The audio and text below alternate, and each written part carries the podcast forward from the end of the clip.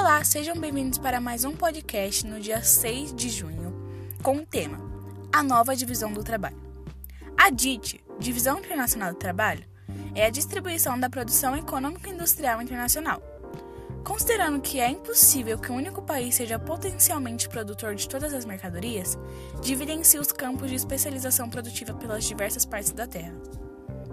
Resumidamente, a DIT passou por três sucessivos períodos, o primeiro ocorreu durante o chamado capitalismo comercial, o segundo durante o capitalismo industrial e o terceiro durante o capitalismo financeiro.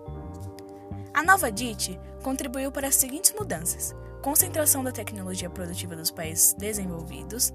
Na prática, os países subdesenvolvidos ficaram dependentes da tecnologia produtiva para a produção de bens de consumo das grandes potências.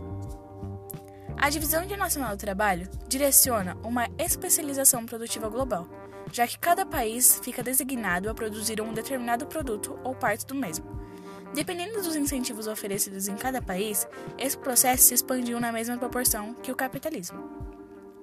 A Divisão Internacional do Trabalho é a especialização produtiva dos países e das regiões na intensificação das trocas.